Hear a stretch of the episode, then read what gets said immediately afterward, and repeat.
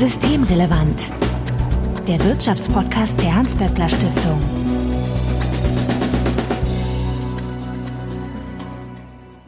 Heute ist Montag, der 14. Juni 2021. Willkommen zur 61. Ausgabe von Systemrelevant. Sebastian Dolin, ich grüße dich.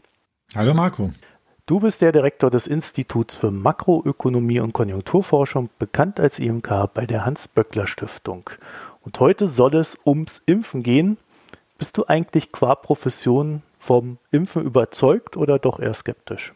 Ich bin vom Impfen überzeugt, aber ich weiß nicht, ob ich qua Profession vom Impfen überzeugt bin, denn es gibt ja auch, ich glaube, Ökonominnen und Ökonomen, die da nicht ganz so überzeugt von sind. Ich weiß nicht, ob das so äh, ja, an der Ökonomenschaft liegt. Ich werde nachher noch eine, eine Zahl nennen, auf Basis derer ich diese Aussage getroffen habe. Kleiner Cliffhanger. Wenn ihr noch Ideen habt, ob Ökonomen qua Profession überzeugt sind vom Impfen, äh, könnt ihr uns einen Hinweis schicken an, naja, vielleicht auf Twitter at böckler-de oder auch per E-Mail an systemrelevant.böckler.de. Also Hinweise, Korrekturen, Anregungen, Nachfragen zu den Folgen bitte einfach einsenden und Sebastian findet ihr auf Twitter als @sdulin, also Sebastian Dolin. Mein Name ist Marco Herak und wie bereits verraten soll es heute um das Impfen gehen, insbesondere um den Impfverlauf. Die eine oder andere erinnert sich vielleicht, wir hatten mal eine kleine Extrafolge zum Thema Impfen und da hat Sebastian eben diesen Impfverlauf errechnet. Was kam denn damals dabei raus? Ja, wir waren ja Mitte März relativ früh als IMK. Damals haben wir gesagt, dass es bis Ende Juli möglich sei, alle impfwilligen Erwachsenen in Deutschland zu impfen. Und das war damals eine ziemliche Überraschung. Das haben auch viele nicht, zunächst nicht geglaubt, weil ich erinnere mal daran, das war so eine Zeit, wo das mit dem Impfen wirklich äh, quälend langsam voranging. Die USA und Großbritannien waren weggezogen und bei uns gab es Debatten, was alles in Deutschland nicht funktioniert. Und genau, dann haben wir eben diesen Impfpfad errechnet, basierend auf den Lieferankündigungen der Hersteller und haben gesagt, so, das sieht eigentlich gar nicht so schlecht aus. Und bis Ende Juli ist es möglich, alle impfwilligen Erwachsenen zu impfen. Wohlgemerkt, die Bundesregierung hatte damals gesagt, naja, also bis, bis so zur Bundestagswahl sei das möglich. Und da ist natürlich schon Ende Juli und Ende September das sind schon mal zwei Monate Unterschied und die EU hatte sich auch das Ziel gesetzt, eben 70 Prozent der Erwachsenen bis Ende September zu impfen. Und auch da war jetzt eben Ende Juli schon doch was anderes. Und dann ist das Impftempo tatsächlich angezogen. Wir mussten noch einmal den Pfad etwas nachjustieren, weil auch dann zunächst ein paar Impfstoffe ein bisschen später kamen. Dafür kamen dann mehr danach von BioNTech vor allem. Aber seitdem, seit Ostern ungefähr, liegen die Impfungen sehr, sehr gut auf dem Pfad, den wir damals errechnet hatten. Und tatsächlich ist ja jetzt eher so die Diskussion, wann denn in den nächsten Wochen alle, die das gerne möchten, auch ihre Erstimpfung bekommen können. Bevor wir da nochmal gleich drauf zurückkommen, war das damals eine Prognose oder eine reine Rechnung? Es war keine Prognose, es war eine Projektion. Wir haben also, also Prognose bedeutet ja eigentlich, dass ich probiere vorherzusagen, wie die Zukunft sein wird. Und die Projektion hat eben gesagt, wenn die und die Bedingungen erfüllt sind, dann ist das machbar. Die Bedingungen waren, dass die Lieferungen ungefähr so kommen, wie sie angekündigt worden sind. Da war ziemlich viel Puffer drin.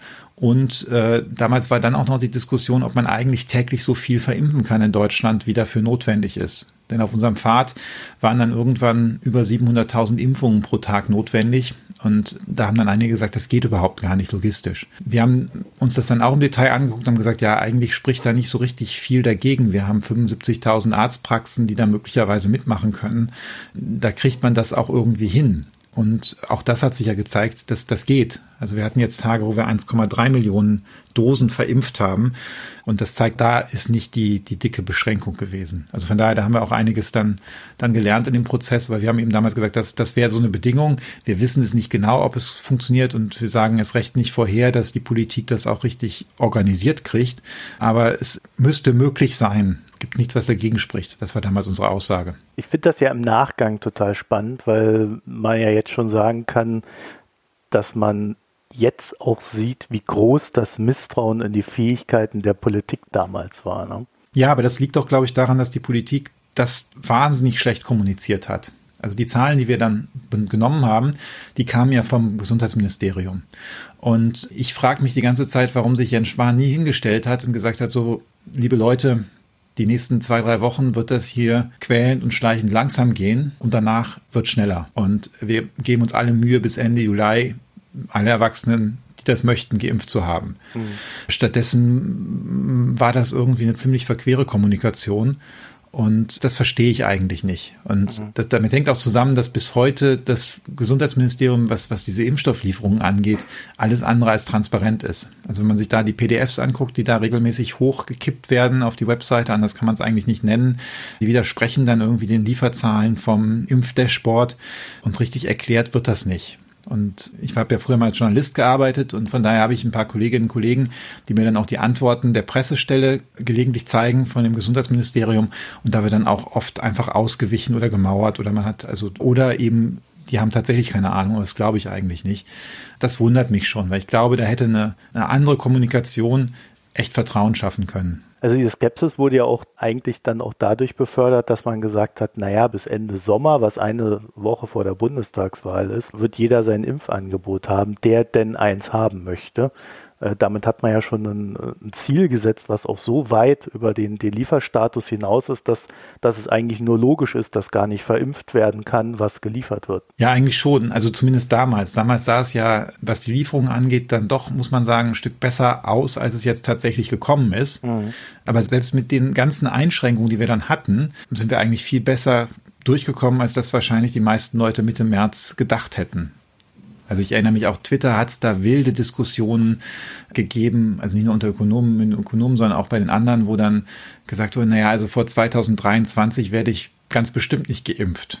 Und es gab auch so eine Webseite im Internet, wo man dann äh, die, die, die, wo du dann eingeben ja, ja. konntest, wie alt du bist und zu welcher Risikogruppe du gehörst. Und dann wurde eben ja, das ist die Impfzahlen der letzten Tage genommen. Dann wurde gesagt, na ja, also du bist im September 2023 dran. Ja, aber das wusste Und, man doch, dass das Quatsch ist, weil das wirklich ganz am Anfang dieser Impfkampagne war. Hast du den Eindruck, dass damals wirklich alle Leute gewusst haben, dass das Quatsch war? Äh, ja gut, ich finde, Twitter ist ja ein eigenes Genre, ne? Also da muss man mal ein bisschen aufpassen. Aber ich hatte mir das damals angeguckt und das waren die ersten Verimpfungszahlen, äh, wo auch wenn du wirklich ein Skeptiker bist äh, in der Sache, du, dir eigentlich schon klar sein müsste, dass natürlich jetzt in der Zukunft mehr Leute am Tag geimpft werden als die 50, die es damals waren. Also deswegen fand ich diese Berechnung schon Quatsch. Ne? Also ich fand das auch sehr offensichtlich Quatsch. Ja, ja, also das wäre schön, wenn mehr Leute so ein Zahlenverständnis hätten wie du, weil ich muss jetzt ich plaudere mal aus dem Nähkästchen, aber bei mir sowohl im persönlichen, privaten Umfeld mhm. als auch im professionellen Umfeld waren da zunächst Leute, die das, die das nicht geglaubt haben, was wir da gesagt haben. Und die da wirklich, ja, wo, wo du schon so den, den Eindruck hattest, die gucken dich an und sagen, na, der, der arme Irre da, lass den mal reden, ne? Äh. Weil auch beim Impfen, ich glaube, wie bei der Pandemie, wenn du das dann beschleunigst, was das für einen Unterschied macht bei dem Verlauf, wie groß der Unterschied dann über sechs, acht Wochen ist, ob du täglich 150.000 oder 800.000 verimpfst oder impfst, das ist vielen Menschen, glaube ich, intuitiv nicht so ganz klar. Die Daten hast du woher genommen? Also wir haben damals, es gab da Dokumente aus der Bundesregierung, die auch dann von Journalisten berichtet worden sind. Die sind dann auch zirkuliert und da standen die Lieferpläne drin, die angekündigt waren. Und die haben wir dann zuerst genommen und haben das runtergerechnet auf die Wochen. Damals hatte das Gesundheitsministerium noch nicht die Wochenweise so, so veröffentlicht. Und die Impfzahlen sind ja dann auch veröffentlicht worden. Aber wir haben eben mit diesen Lieferprognosen, die wir aufs Quartal runtergebrochen haben, haben wir dann quasi so einen, so einen Pfad konstruiert. Öffentliche Daten. Das waren öffentliche Daten oder sagen wir Daten, die dann öffentlich gemacht worden waren ab irgendeinem Punkt, aber die man durchaus dann auf den entsprechenden Nachrichtenwebseiten auch finden konnte. Und die habt es dann auch immer wieder mal geupdatet mit den realen Lieferungen und Verimpfungen. Genau, wir haben es dann geupdatet und diese Tabelle ist inzwischen auch relativ groß geworden, weil wir dann alles mögliche andere noch da reingepackt haben. Also das, das ist dann ja mit der Zeit auch komplexer geworden, weil wir dann noch andere Impfstoffe dazu gekriegt haben und dann gibt's Erstimpfung, Zweitimpfung, das muss man sich auch alles ein bisschen angucken. Bei Johnson Johnson braucht man eben nur eine Impfung zum Komplettschutz und nicht zwei. Auch das muss da eingehen. Und von daher, ja, wir haben das dann immer wieder, immer wieder ein bisschen dran gearbeitet und wir haben dann eine Zeit lang auch relativ regelmäßig auf Twitter ein Update gemacht, wo wir auf diesem Impfpfad liegen. Weil dann konnte man eben so ein bisschen auch grafisch zeigen, fallen wir eigentlich hinter dieses Ziel zurück oder sind wir ungefähr auf der Linie. Und wie sieht es jetzt aktuell aus? Also wir liegen relativ gut auf unserer prognostizierten Linie, aber das, was eine kleine Komplikation ist, ist, dass wir damals davon ausgegangen sind, dass Johnson Johnson eine relativ große Rolle spielt. Und unsere Linie gibt eben an, wie viele Impfungen müssen gemacht werden, um eben dieses Ziel zu erreichen. Wenn jetzt Johnson Johnson ausfällt, dann brauche ich mehr Impfungen. Weil für jede geplante Impfung, die davon ausfällt, brauche ich dann eigentlich zwei Dosen von irgendeinem anderen Impfstoff, weil die anderen Impfstoffe ja eben, eben diese zwei Dosen brauchen. Und darum sieht es jetzt so aus, als lägen wir da ganz gut auf dem Pfad. Aber tatsächlich, wenn man sich mehr im Detail dann anguckt, dann hängen wir da schon ein bisschen zurück, eben weil ja Johnson Johnson viel weniger geliefert hat, als eigentlich angekündigt worden war für diesem Quartal. Die ursprüngliche Herleitung werden wir erstmal verfehlen, aber es wird jetzt auch nicht allzu viel sein, oder hast du da schlimmere Nachrichten für uns? Die ursprüngliche Herleitung war ja, dass wir Ende Juli alle impfwilligen Erwachsenen durchgeimpft haben, also vollständiger Schutz. Und das wird allein aus einem anderen Grund nicht mehr stattfinden. Als wir diese, diese erste Projektion gemacht haben, da war der Abstand bei diesen sogenannten mRNA-Impfstoffen, also denen von BioNTech, Pfizer und Moderna, war drei Wochen und der bei AstraZeneca sechs Wochen. Mhm. Und das heißt dann, äh, wenn du heute noch geimpft würdest mit AstraZeneca, wärst du Ende Juli, hättest du eine zweite Impfung. Und bei, bei BioNTech hättest du noch in den Juli rein impfen können und hättest dann auch noch deine zweite Impfung. Jetzt haben sie die Abstände aber verlängert. Ne? Also bei BioNTech Pfizer sind es jetzt sechs Wochen üblicherweise mhm. und bei AstraZeneca zwölf Wochen. Und das heißt, wenn, wenn ich dich jetzt heute mit AstraZeneca impfen lassen würde, dann wärst du überhaupt bis Ende Juli gar nicht mehr fertig. Das verschiebt natürlich diesen Zielpunkt ein bisschen. Der ist so eigentlich gar nicht mehr einhaltbar, weil schon alle, die im Mai geimpft worden sind, wären dann im Grunde bis Ende Juli, also zumindest die mit AstraZeneca geimpft worden wären, wären jetzt bis Ende Juli gar nicht mehr durch. Darum haben wir das dann auch ein bisschen justiert, haben gesagt, wir reden von rechnerischen, diesen 52,5 Millionen Impfungen, die wir damals angesetzt haben, weil jetzt der Impfstoff von BioNTech ist jetzt auch für Jugendliche zugelassen. Das heißt, möglicherweise sind dann, nicht alle komplett geimpft, aber dafür schon ein paar Jugendliche. So, und du hast gefragt, ob wir jetzt von diesem Pfad sehr weit weg liegen. Nee, das tun wir nicht. Und das liegt auch daran, dass die Impfquoten, also der Anteil von BioNTech der tatsächlich verimpft worden ist und auch von AstraZeneca und Moderna viel, viel höher liegt, als wir beim Ziel hinterher hatten. Also ich glaube, bei unserem Ziel, da sah es im, im März so aus, als hätten wir Ende Juli so viel Impfstoff, dass wir ja nur knapp zwei Drittel davon verimpfen müssen, um dieses Ziel zu erreichen. Wir haben aber es jetzt immer geschafft, bei BioNTech und äh, Moderna und zunehmend auch von AstraZeneca äh, um die 90 Prozent, 80 bis 90 oder sogar bei bei einigen darüber hinaus zu verimpfen. Das heißt, das nutzen wir viel besser aus. Und damit ist es schon durchaus schaffbar, ein ähnlich gutes Impfergebnis Ende Juli hinzubekommen. Dann wären eben nicht nur die impfwilligen Erwachsenen, sondern schon eine ganze Reihe von den Jugendlichen geimpft, aber dafür nicht, nicht komplett. Was ich finde, was ja in etwa vergleichbar ist. Und dann kannst du den Abstand draufrechnen und dann sind irgendwie bis zum Beginn des Schuljahres in Bayern werden dann im Grunde diese Gruppen auch vernünftig durchgeimpft.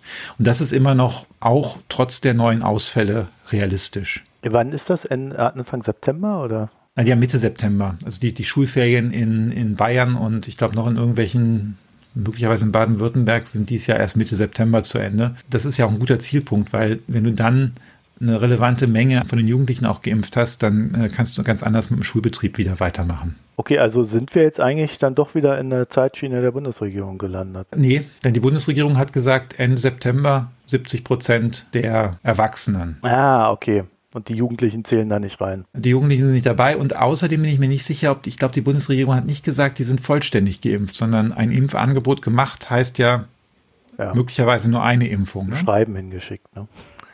Ja, gut, ich hoffe, das geht ein bisschen mehr, weil dann, dann ist das Impfangebot in dem Sinne, hast du dann ja schon eigentlich jetzt mit der Aufhebung der Priorisierung.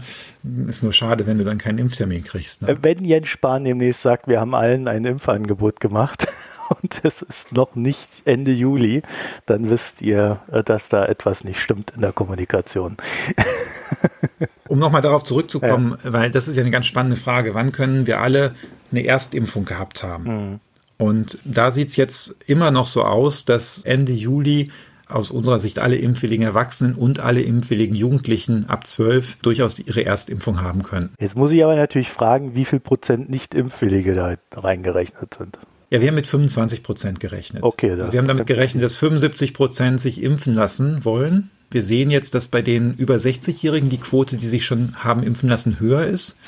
Ich glaube, da gibt es auch gar nicht mehr so viele, die jetzt über 60 sind und gerne geimpft werden möchten und noch keine Impfung haben. Ehrlich gesagt, mein Gefühl wäre, dass bei den Jugendlichen die Quote wahrscheinlich niedriger ausfallen wird. Weil bei den gibt doch zumindest anekdotisch relativ viele Eltern, die da etwas skeptischer sind. Darum weiß ich nicht, ob da die 75 Prozent von der Seite her überhaupt ausgeschöpft werden. Die 75 Prozent sind aber deswegen so interessant, auch weil das momentan die Zahl ist, bei der man sagt, ab da können wir diese so geschimpfte Herdenimmunität herstellen. Ja, wobei so ganz einfach ist es ja nicht. Das kommt ja ein bisschen darauf an, von welchen Varianten wir jetzt ausgehen, wie, wie stark der Schutz tatsächlich ist. Ähm, also weil da gehen verschiedene Faktoren ein. Der sogenannte R-Wert da, also wie viel im Durchschnitt angesteckt werden von einer Person.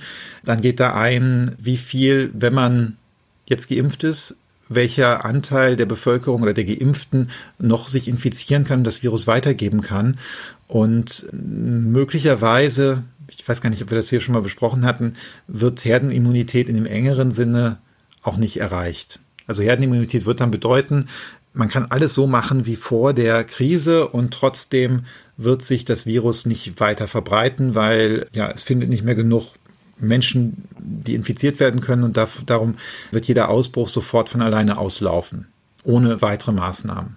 Das wird möglicherweise nicht passieren, sondern möglicherweise werden wir uns darauf einstellen müssen, dass wenn in einer Region äh, Covid wieder ja, sich stärker ausbreitet, dass man dann doch wieder sogenannte nicht pharmazeutische Interventionen machen muss. Also dass man dann vielleicht auch im öffentlichen Personennahverkehr wieder eine FFP2-Maske tragen muss oder dass es dann gewisse Hygienemaßnahmen gibt. Weil die Herdenimmunität wäre einfach so Rückkehr zu, zu allen Vorkrisenverhaltensweisen und trotzdem passiert nichts mehr. Ob wir das hinbekommen, das ist jetzt fraglich. Hm. Aber andererseits, selbst wenn wir das nicht ganz hinbekommen, ich finde, wenn man ja, wieder normal ins Restaurant gehen kann, ins Kino gehen kann, ins Theater, in die Oper, einkaufen und wenn immer es dann Ausbrüche gibt, man eine Maske tragen muss, das wäre für mich schon ein ziemlich großer Schritt zur Normalität. Mhm. Aber darum sind diese Werte auch so ein bisschen mit Vorsicht zu genießen, was man da, was man dafür wirklich jetzt braucht. Ja, vor allen Dingen, wenn das dann auch im Herbst und Winter so ist, dass wir das alles tun können. Weil jetzt haben wir ja Sommer ja. und da läuft es ja immer etwas besser, wie wir gelernt haben. Ne?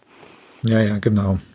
Jetzt haben wir über uns geredet, über Deutschland. Da läuft es ja ganz gut. Vielleicht noch eine kleine Anschlussfrage dazu. Wie viele Wochen sind wir denn hinter den USA und dem UK hinterher mit dem Impfen?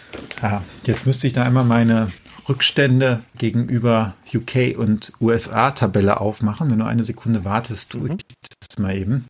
Also bei den Zahl der Erstimpfungen sind wir jetzt etwa so drei Wochen hinter den USA hinterher. Bei Großbritannien sind wir etwa zwei Monate, 60 Tage bei den Erstimpfungen hinterher. Wenn man jetzt sich anguckt, wie das mit den gesamtverteilten Impfdosen ist, sind wir in der beiden Ländern etwa sechs Wochen hinterher.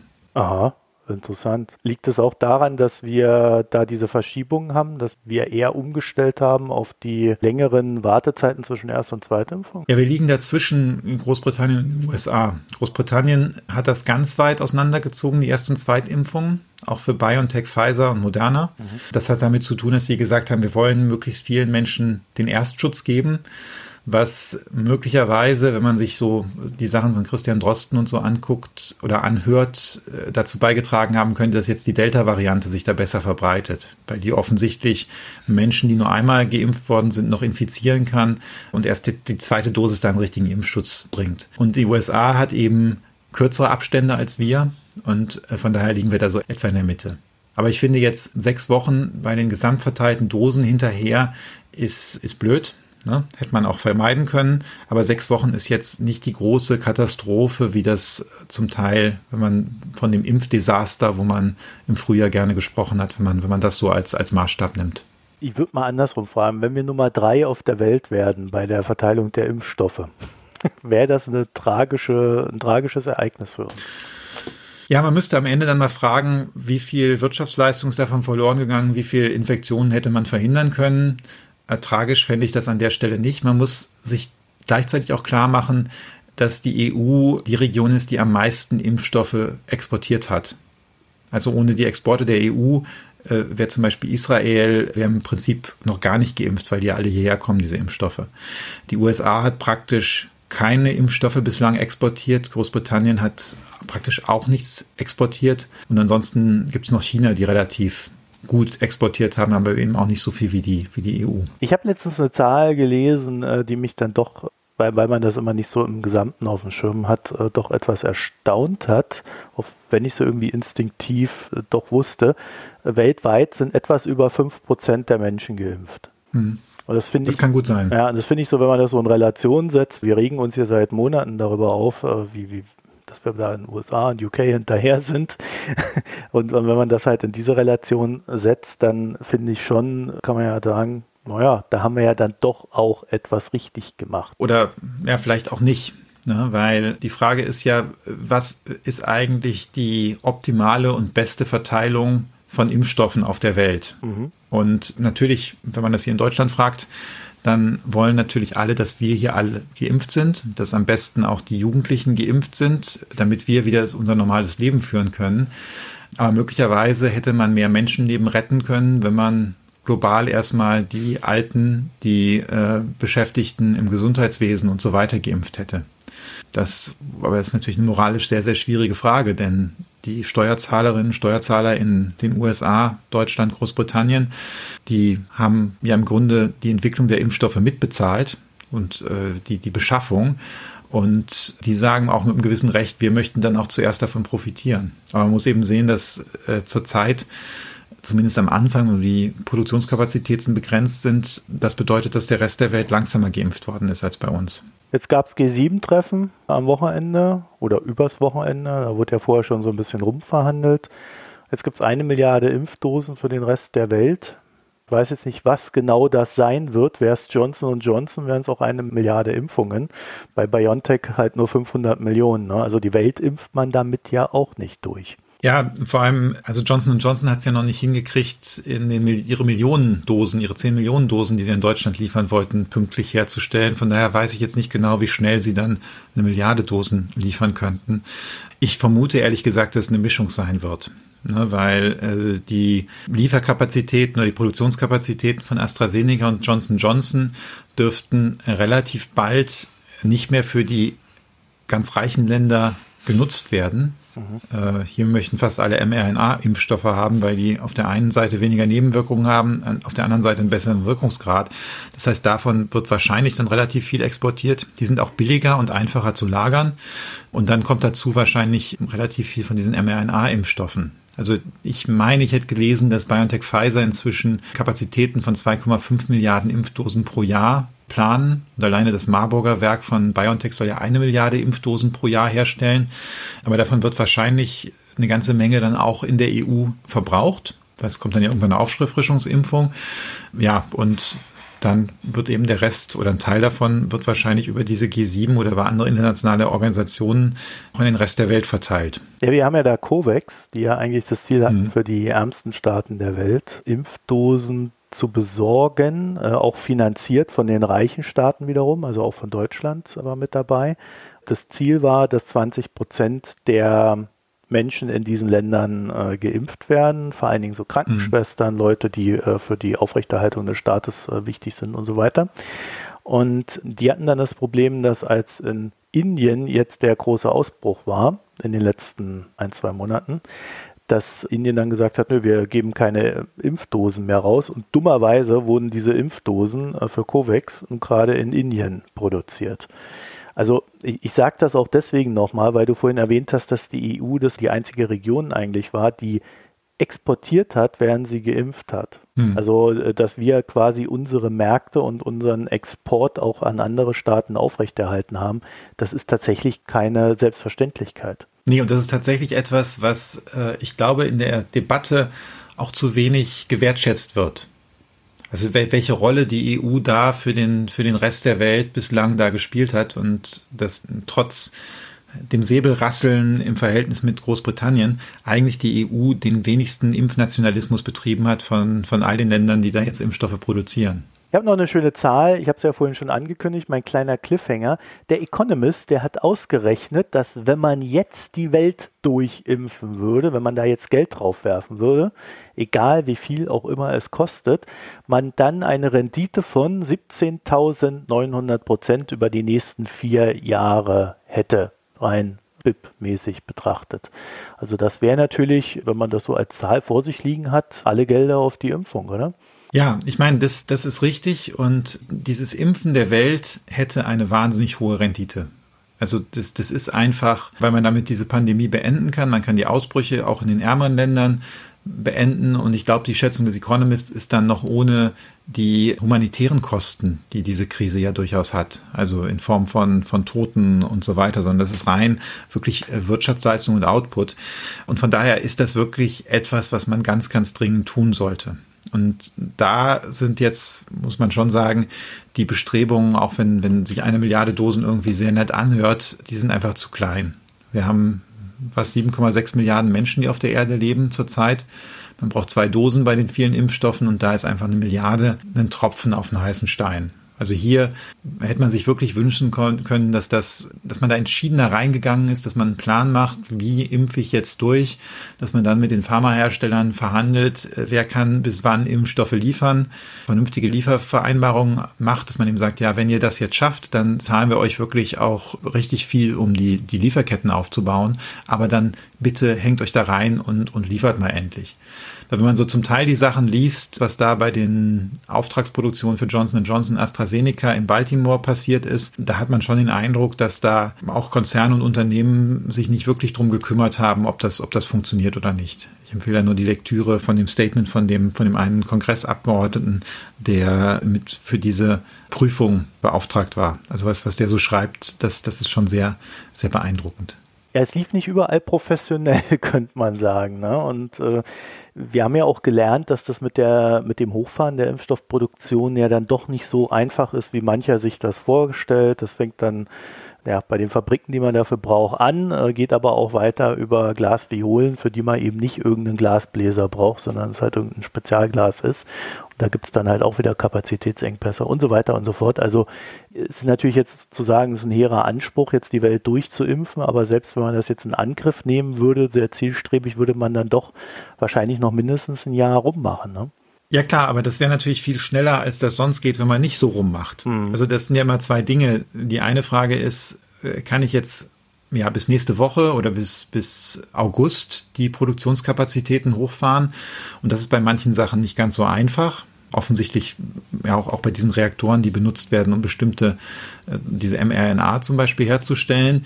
Aber wenn man ein bisschen mehr Vorlauf gibt, da kann man alles Mögliche machen nochmal, wir haben da auch schon mal hier drüber gesprochen, über Kriegswirtschaft. Mit ja, so einem Vorlauf von ein, zwei Jahren kann man auch relativ viel Produktionen umstellen. Und äh, wenn man da die richtigen Anreize setzt und dann eben auch sagt, wir geben euch die logistische Unterstützung als, als Staat dahinter, da kann relativ viel passieren.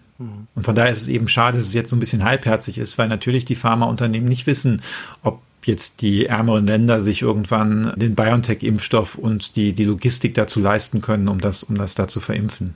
Also selbst wenn die Impfpatente freigegeben würden, wäre es für die Staaten, die das bräuchten, vielleicht eher schwierig, das umzusetzen. Also die allermeisten Staaten dieser Welt haben nicht das technische Know-how, um mRNA-Impfstoffe herzustellen, selbst wenn man denen die Patente jetzt äh, freigeben würde. Von daher ist das auch ein bisschen eine, eine Geisterdiskussion gewesen aus meiner Sicht und die auch von den USA oder von Joe Biden dazu benutzt worden ist, davon abzulenken, dass die USA ganz knallharten Impfnationalismus gemacht hat und eben nicht den Export von Impfstoffen erlaubt hat. Übrigens lange Zeit noch nicht mal von AstraZeneca, was in den USA noch nicht mal zugelassen ist. Ja. Wir haben vielleicht so zum Ende hin äh, aber auch gesehen, dass es noch so psychologische Probleme gibt. Ne? Also in Ländern wie China und Taiwan wollten sich die Leute, weil sie ja wenig Probleme mit dem Virus hatten, dann auch irgendwie gar nicht mehr impfen lassen. Also die hatten einfach gar keine Lust mehr und jetzt äh, muss man da anfangen, sie zu überzeugen, dass sie sich halt doch impfen lassen und äh, das dauert alles länger als gedacht und geplant und äh, dann taucht dann doch wieder mal so ein Ausbruch auf. Ja klar, ich meine, das ist natürlich auch ein Problem. Die Impfbereitschaft, ich bin darum relativ optimistisch in Deutschland oder es ist, sagen wir so, es ist sehr positiv zu sehen, dass sich doch sehr viele der Alten haben impfen lassen, dass auch so die Impfbereitschaft in den mittleren Altersgruppen ganz gut zu sein scheint. Aber das ist eben in manchen anderen Staaten, auch wo weniger Vertrauen dann in das Gesundheitssystem oder auch in die Regierung besteht, äh, läuft das zum Teil dann schlechter. Sebastian Dolin, ich danke dir für das Gespräch. Ja, danke Marco für die Moderation. Ja, wenn ihr uns zu diesem schönen Thema noch etwas mitteilen möchtet, könnt ihr das tun. Systemrelevant.böckler.de ist unsere E-Mail-Adresse. Auf Twitter findet ihr uns böckler-de und Sebastian findet ihr auf Twitter als @sdolin, also Sebastian Dolin. Euch vielen Dank fürs Zuhören, eine schöne Zeit und bis bald. Bis bald. Tschüss. Das war Systemrelevant, Wirtschaftspodcast der Hans-Böckler Stiftung.